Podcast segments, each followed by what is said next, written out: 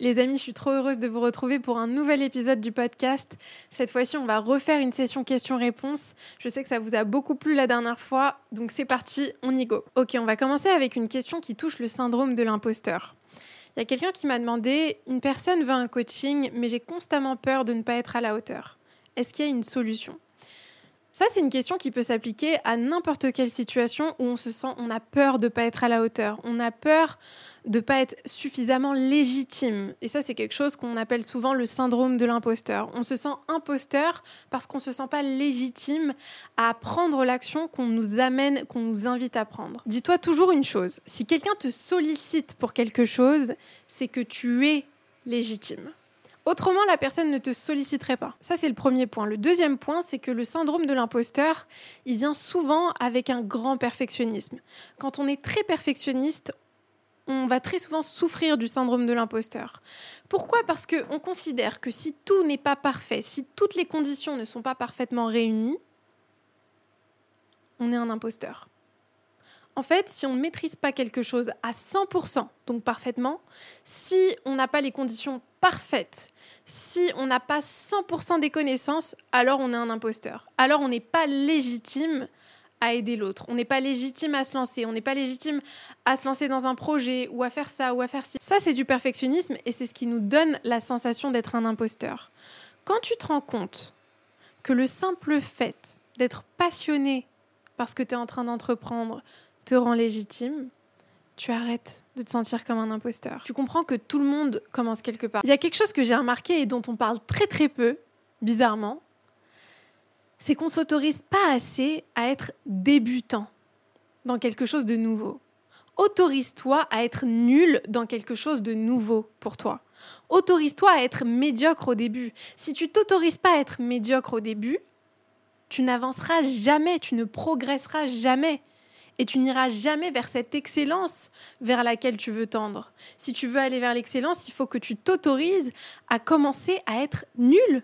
À un moment donné, tu ne peux pas partir de zéro et aller à l'excellence directe. Ça n'existe pas. Quand tu vas t'autoriser à être nul, tu te donnes l'espace et le temps d'échouer suffisamment pour devenir excellent.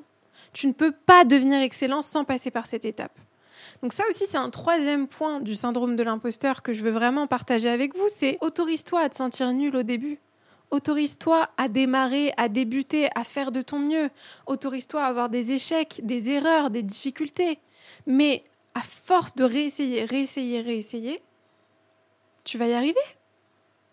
Il y a deux ans, quand j'ai commencé sur TikTok, je postais 3, 4, 5, 6 fois par jour et je me sentais complètement en imposture. J'étais complètement un imposteur pour moi. J'étais pas légitime à être sur, cette plateforme. Euh, ce que j'avais à dire n'était pas encore suffisamment bien dit, assez intéressant, etc.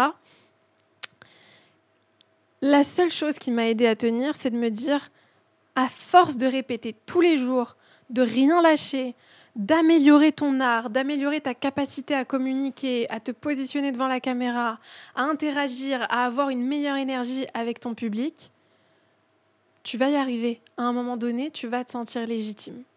Et aujourd'hui, je me sens légitime à prendre la parole devant la caméra, à prendre de l'espace, à prendre de la place.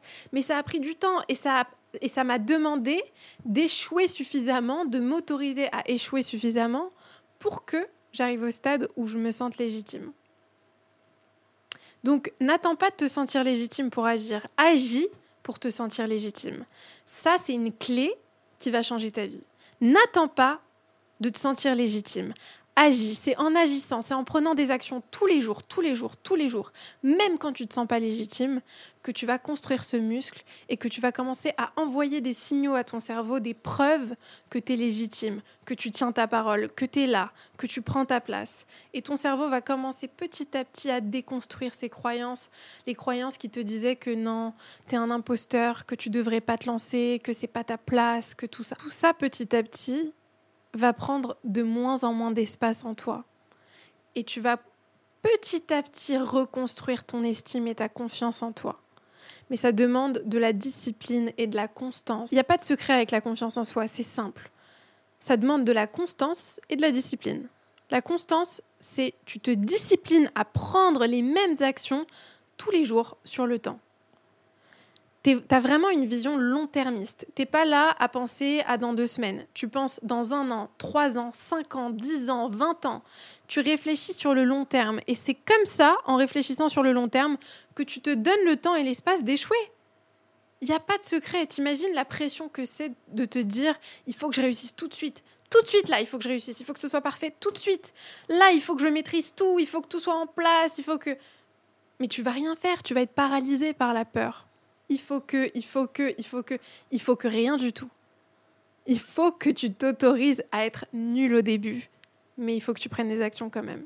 J'espère que ça t'a aidé. On va passer à une question suivante. Ok, on m'a demandé comment fais-tu pour faire tout ça sans faire de burn-out? En fait, pour moi, le secret pour réussir à faire beaucoup de choses dans sa vie sans faire de burn-out, c'est déjà dans un premier temps de comprendre comment le burn-out arrive. Parce qu'une des plus grandes erreurs de conception qu'on a sur le burn-out, c'est qu'on pense que c'est simplement une surcharge de travail.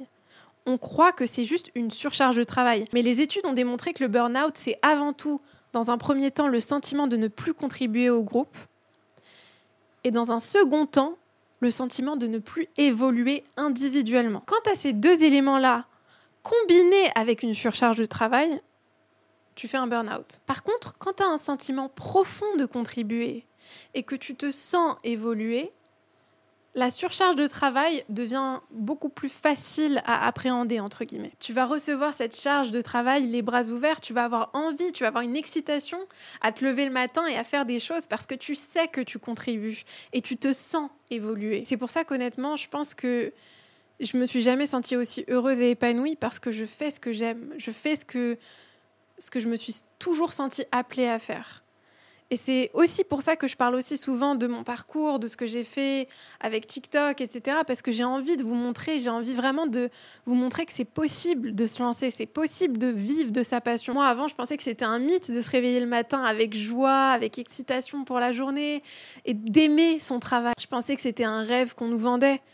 Mais je le vis tous les jours aujourd'hui. Alors il y a des moments difficiles et il y a des moments où je suis tellement stressée, où je suis angoissée, j'ai peur parce que quand on est indépendant, ça fait peur. On ne sait pas si on va réussir à payer nos factures, on ne sait pas si on va réussir à scaler notre business, si on va réussir à faire marcher nos formations, nos coachings, etc.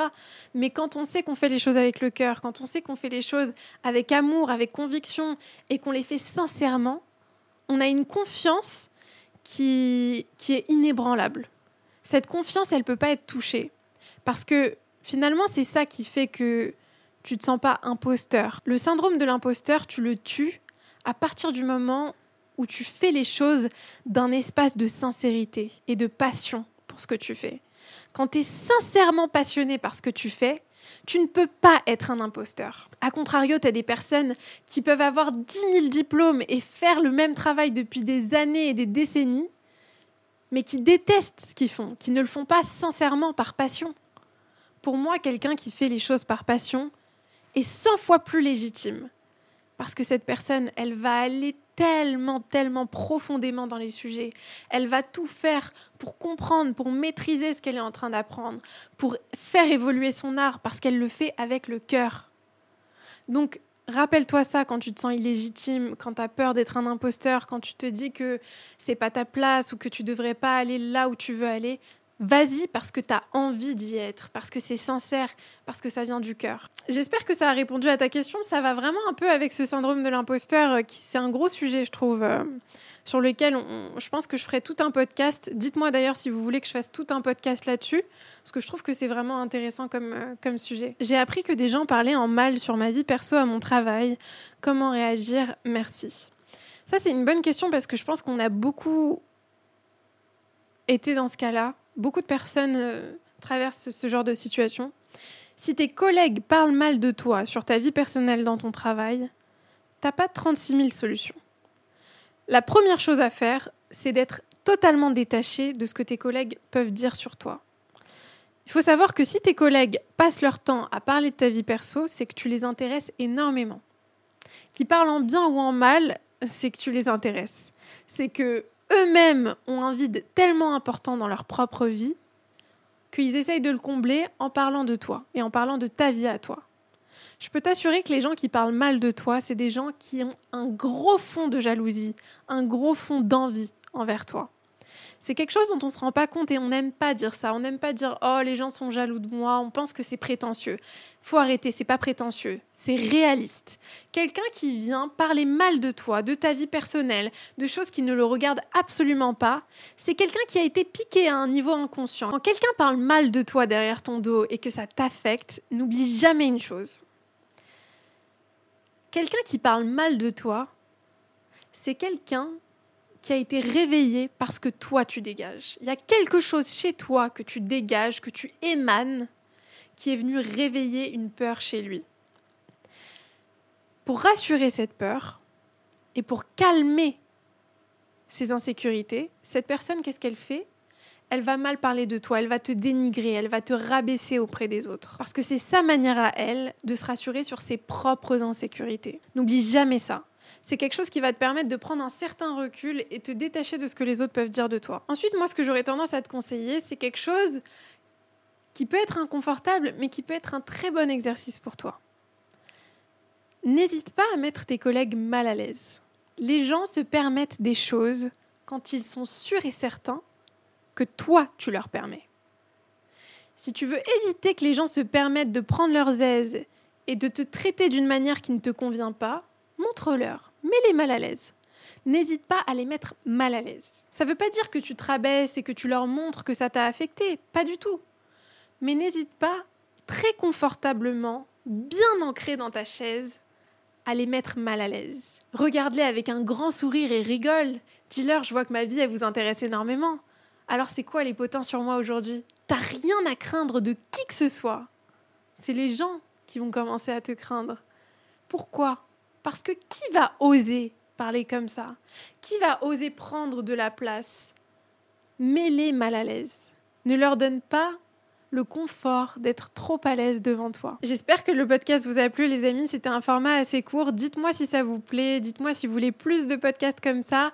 Là, je suis assez contente parce qu'on a beaucoup touché le monde professionnel aujourd'hui, syndrome de l'imposteur, burn-out, euh, ragot de travail, tout ça, c'est des sujets vraiment importants et qui me touchent beaucoup. Donc, si vous voulez qu'on fasse d'autres podcasts sur ces sujets, mettez-le moi en commentaire, envoyez-moi des messages sur Instagram. J'adore avoir vos retours sur le podcast. Et si vous pouvez prendre le temps de noter le podcast sur Apple Podcast ou Spotify, je vous en serai tellement reconnaissante. Je vous envoie plein, plein, plein d'amour.